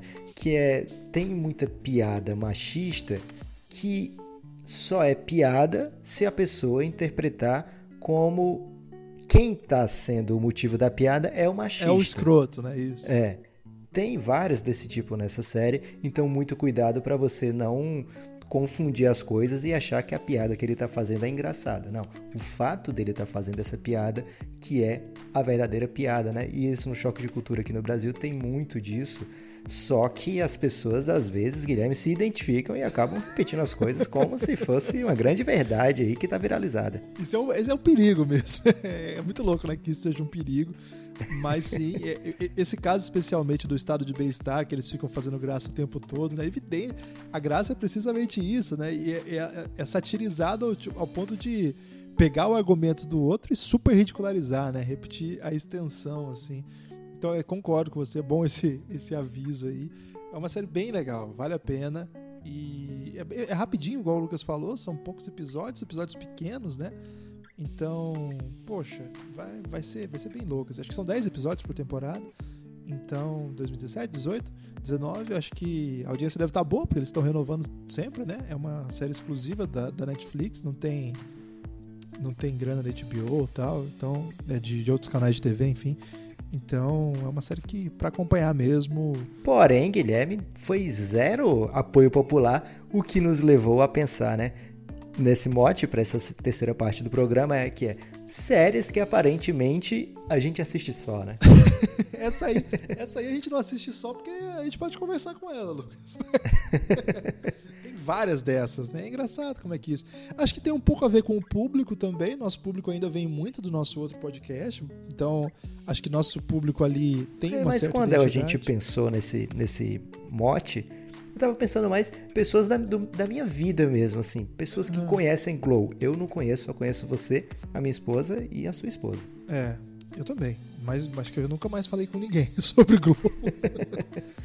É, mas nunca aparece numa conversa, né? Nossa. Sempre que a gente tem os amigos que tá conversando sobre série, ninguém nunca me sugeriu o Globo, Guilherme. É, e lá no, no, no Twitter a gente fala assim: vamos fazer um episódio sobre o Globo, que tá voltando. Cara, eu, eu, botei, eu botei a Zóia lá, que a Zóia, pra quem não assistiu ainda, é, um, é o personagem que a protagonista, Alison Brie, faz, que é uma vilã soviética contra a super heroína americana, né? A Tia Sam ali da história. E, cara, a Zóia é magnífica, velho. Quando a Zóia começa a falar as paradas da, da União Soviética, cara, não tem como não rir pra caralho, assim. Você ri... Guilherme, olha a Duda, por favor. Não tem como você rir é, com improfusão. Ostensivamente. Você ri, cara, numa, numa pegada incrível. Assim, você ri sem parar. É, é, incrível, é, de verdade, assim, é maravilhoso.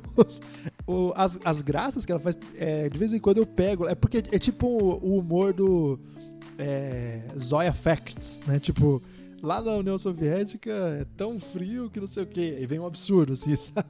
Lá a gente entra na fila do pão pra não sei o que. É uns negócios. É fazendo graça de novo disso, né? Cara, é incrível. Vale demais, demais. É, só por esses fatos da Zóia. É maravilhoso.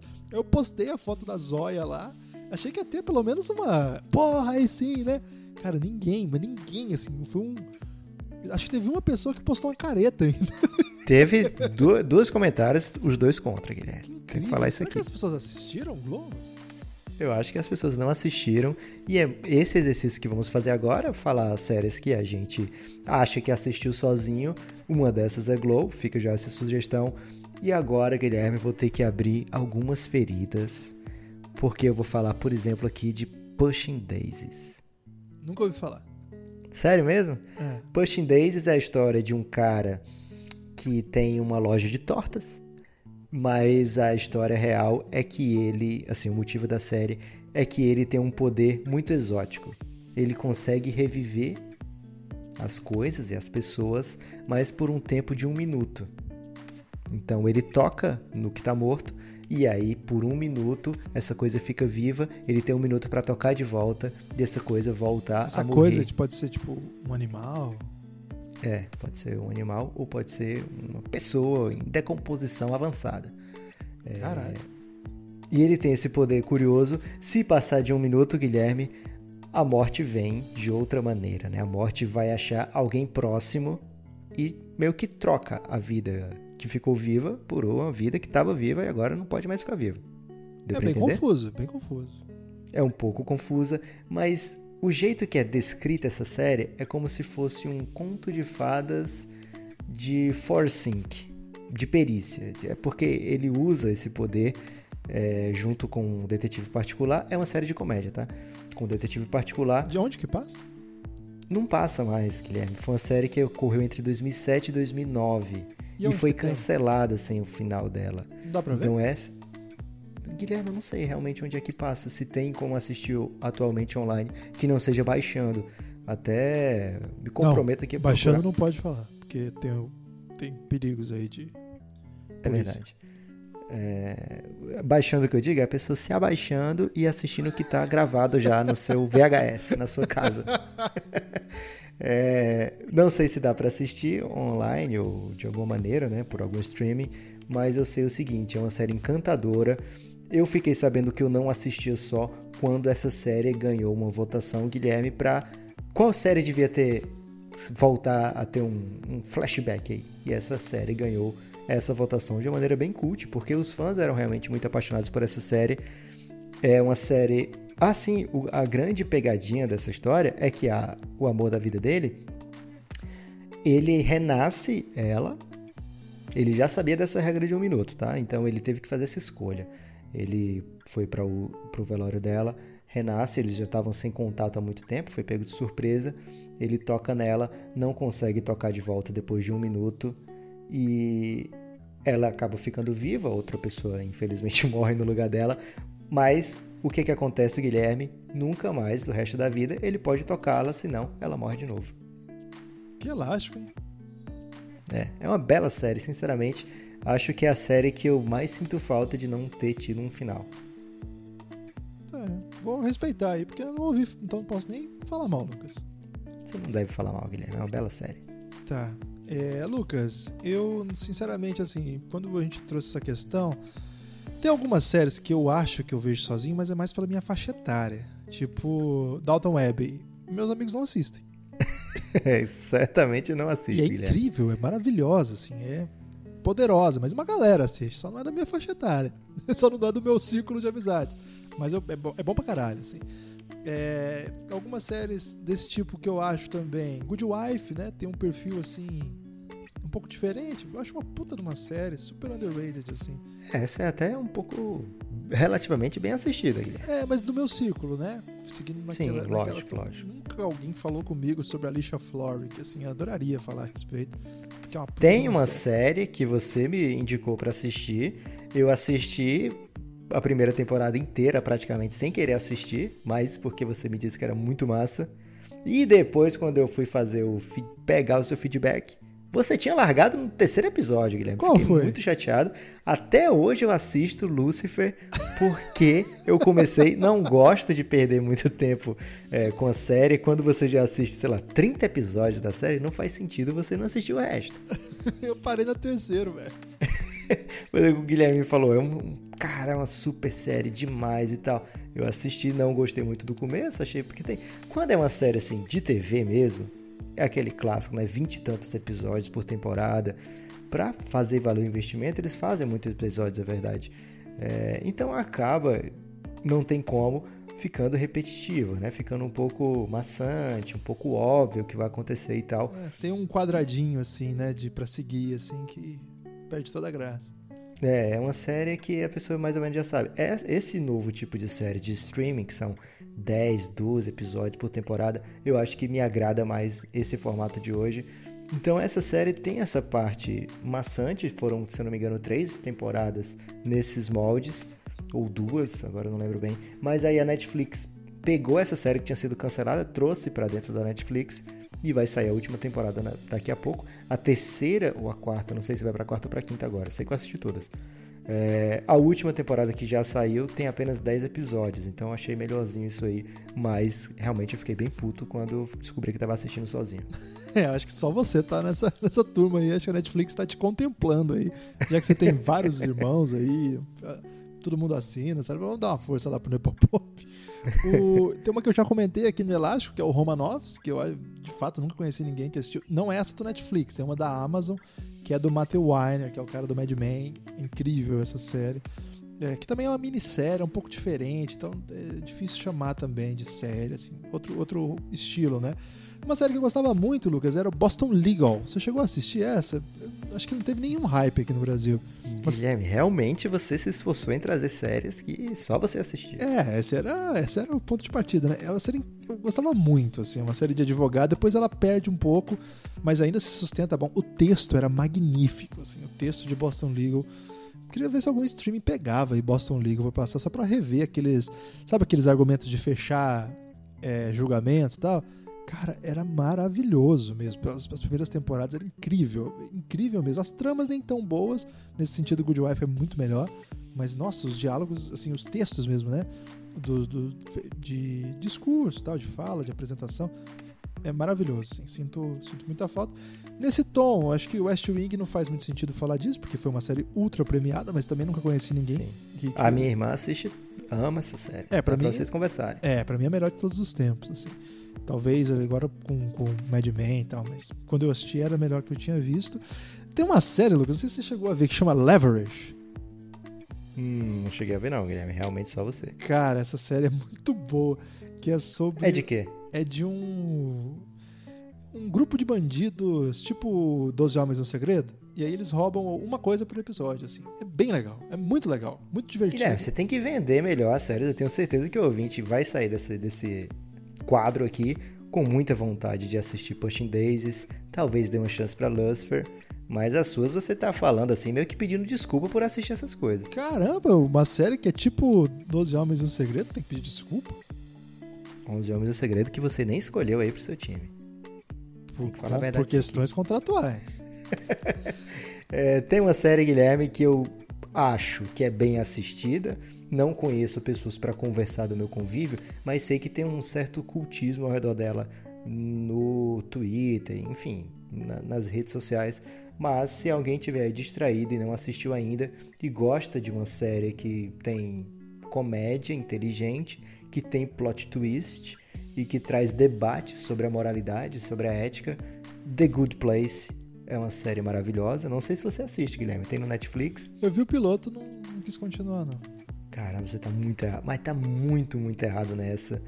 É, a sua sorte é que você não assistiu ainda, então você vai poder assistir pela primeira vez, é, fora o piloto, né? Todos os outros episódios e se surpreender. Mas se- fica melhor depois? Cara, fica. É demais. Se você não gostou do piloto, você tá errado, mas é, é bem comum você estar errado, pra falar a verdade, Guilherme. Então, quando você der novamente uma chance, você vai ver: caramba, eu tava perdendo muita coisa. Tá. Empolgo, não, mas vou tentar ir pela amizade. Você tem mais alguma? Tenho. De repente, uma série Guilty Pleasure, alguma que você assistiu sozinho e não tem nem coragem de falar. Eu tenho uma que é Joan of Arcadia. Cara, isso aí eu não achava tão ruim, não, pra falar a real. Caramba, então poderíamos ter trocado uma ideia sobre isso. Aquela Agora tem outra que atriz eu lá, tenho. eu conhecia ela, ela foi fazer House depois. Ela, acho que ela aparece na última temporada de House, nada a ver. É assim. verdade. Ela era a Olivia do House? Ela era o quê? A 13 ou não? Não, porra, a 13 é outra. A 13 é a Olivia Wilde. É, Ela é Não uma que ela, não. fez Jeans Viajante lá, aquela porra. é bem idosa já deve estar. Guilherme, tem uma que eu assistia, não era sozinho, porque as minhas irmãs assistiam também, mas eu acho que era só a gente, velho. The Nanny, que era uma comédia dos Louco, é anos clássico 90. isso aí, velho. Cara, eu falava de The Nanny e as pessoas me olhavam com olhares esquisitos. Não, é clássico. Passava na Warner, não era? Passava na Warner, é Pô, verdade. todo mundo estilo. Que isso? isso Você curtia? Não, isso passava. É, eu, eu tenho três aqui pra fechar. É, uma pra Tem que mim. meter o Guilty Pleasure aí, Guilherme. Não, eu não tenho, assim. Quando eu vou, eu gosto mesmo, assim. não tenho vergonha, não. Pode ser umas coisas que as pessoas nem gostam, mas eu, eu Você sustento. vai falar dos realities que você assiste? Só Keeping Up with Kardashians. E o Pelados e Cansados? Largados e pelados. Isso é fera, hein?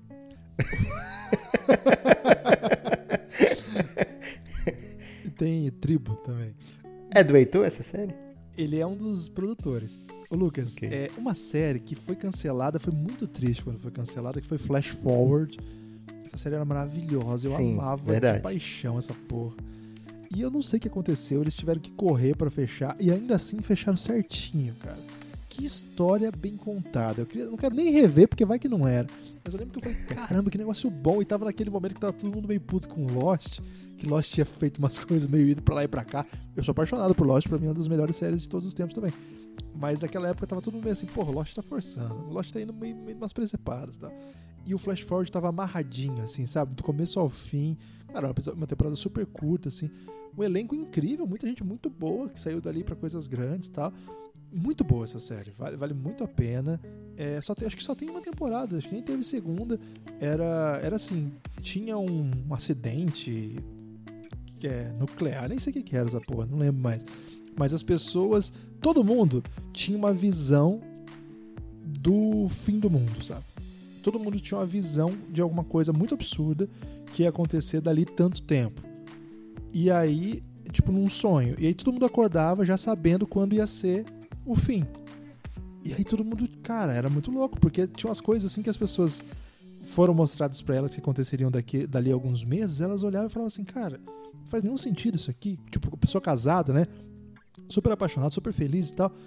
E eles estão separados, ela com outra pessoa na cama. Aí a mulher falava assim, caralho, que porra é essa? Como que isso aqui vai acontecer, né, tal? E é muito louco, porque nos desdobramentos das coisas vão se explicando como que coisas das mais absurdas aconteciam, coisas mais improváveis. Tudo muito desenhado, é incrível, assim, uma série muito legal mesmo, assim. Tem umas partes meio ruins, assim, de, de vilanismo, assim, vilania, sei lá. Mas eu gosto muito. Uma outra, Lucas, é... Essa aqui eu vou deixar pro último. Então, uma outra que, cara, agora recentemente tem uma série nova que chama New Amsterdam. Só que na real eu tô falando de uma outra série que também chamava New Amsterdam, que é de 2008. Essa série de 2008, eles falam no- Nova, Nova Amsterdã, que era como se chamava é, Nova York, né? Antes da. Sim.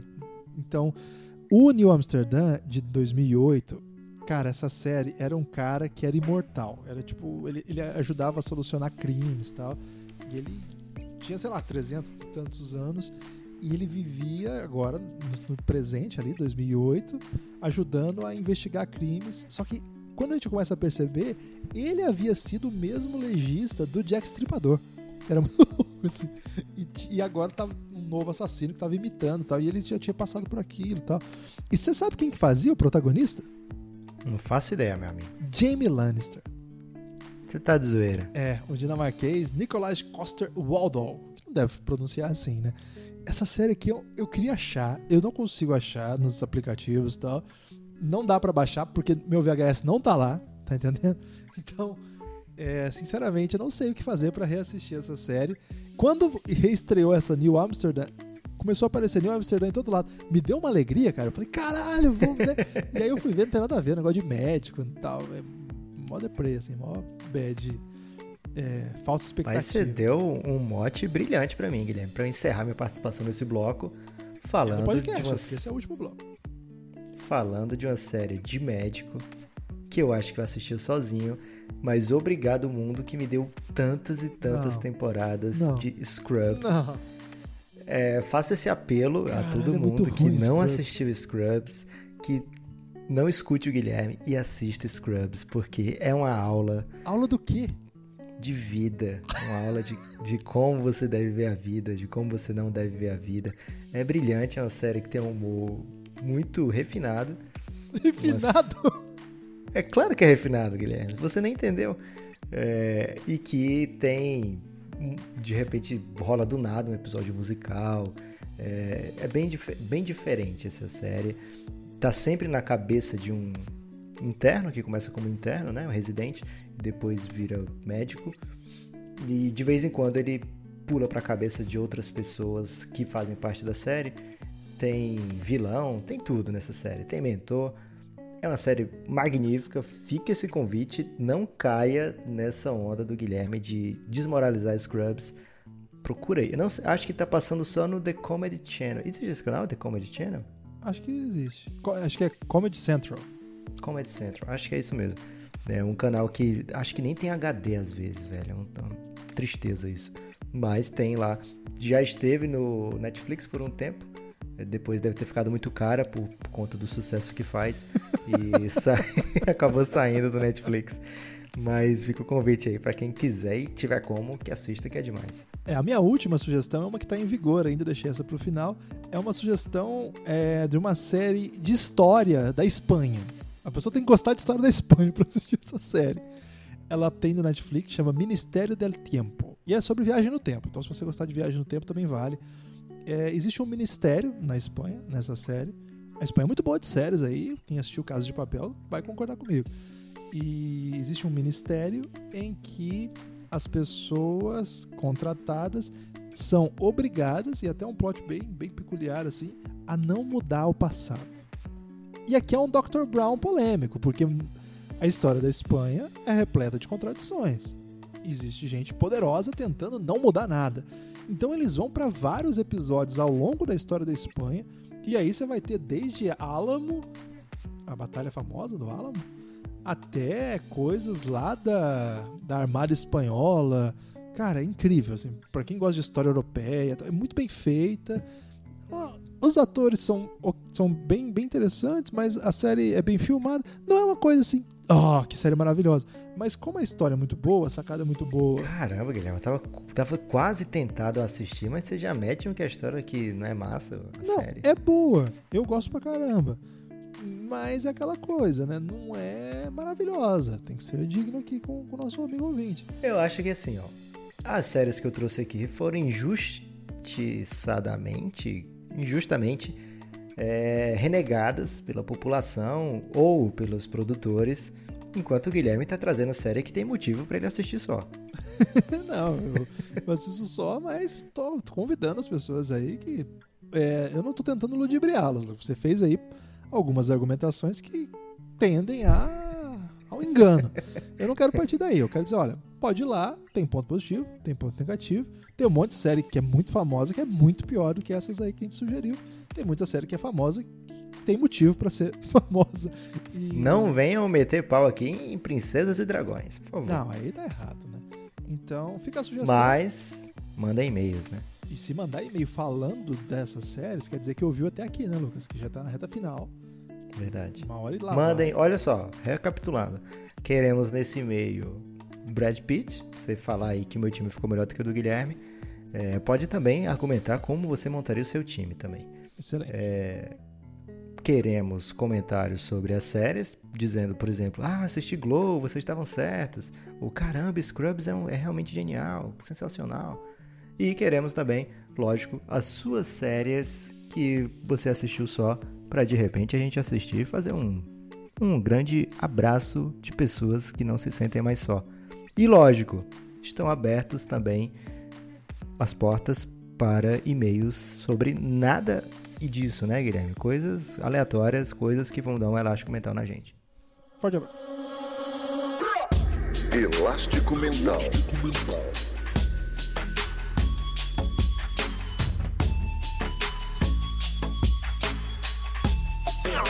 Elástico Mental.